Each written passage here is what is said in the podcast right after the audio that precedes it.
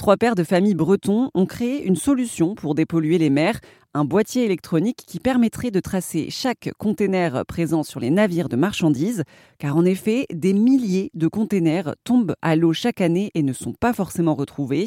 Alain Bovy, Thibault Morin et Christophe Thomas ont récemment présenté ce projet, Citrackbox, devant l'OMI à Londres.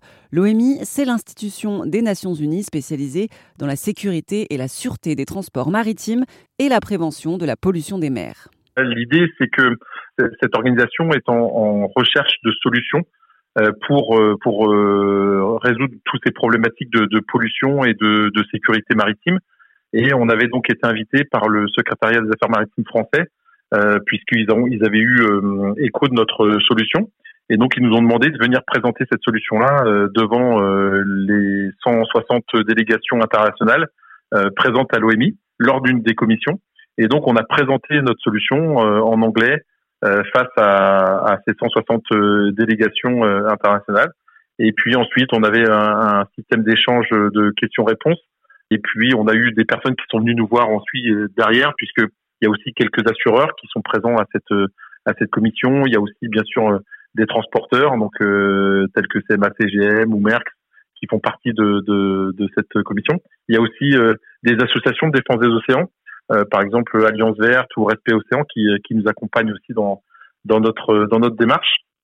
Et, euh, et donc on a présenté cette solution-là. On a tout le monde était vraiment très très intéressé et à l'écoute par rapport à cette cette solution qui est, qui est vraiment innovante et qui va permettre demain de pouvoir régler ben, certains problèmes de, de déclaration et d'optimiser les secours pour éviter des pollutions dans les océans.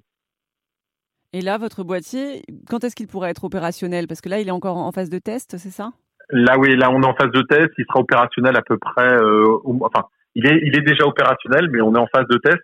Et donc, l'idée, c'est de finaliser les tests pour le mois de juin et ensuite de lancer la commercialisation à partir du mois de septembre l'année prochaine.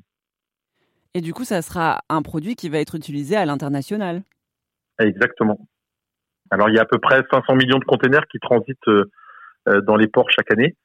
Alors là, nous, l'idée, c'est surtout d'équiper les conteneurs qui transportent des marchandises dangereuses. Donc, euh, il y a à peu près 6 millions de conteneurs dans le monde qui transportent des marchandises dangereuses.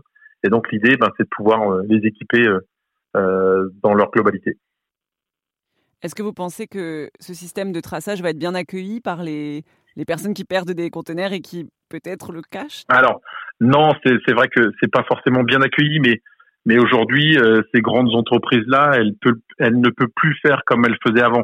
C'est-à-dire qu'aujourd'hui, elles ont des réglementations RSE à mettre en, place. Et donc, c'est là-dessus euh, qu'on va les accompagner. Et puis aujourd'hui, ils ont un devoir de, de respect de, de, de, la nature. Et, d'ailleurs, elles ont, euh, elles ont souvent en fait des, des grosses problématiques de communication lorsqu'il y a des, des catastrophes euh, sur lesquelles on, on, on, peut en fait prouver que, que c'est elles. Et donc aujourd'hui, voilà, elles, essayent aussi de mettre en place des choses pour éviter, euh, pour éviter ça. On n'est plus dans le monde d'il y a 50 ans où tout le monde pouvait faire ce qu'on voulait. Maintenant, on a l'avantage aussi des réseaux sociaux qui permettent de partager des informations très très rapidement. Et maintenant, quand il y a un conteneur qui tombe à la mer, il est très très vite photographié, très très vite mis sur les réseaux. Dès qu'il y a une catastrophe ou des, des polluants qui arrivent sur les plages, ça fait le tour du monde.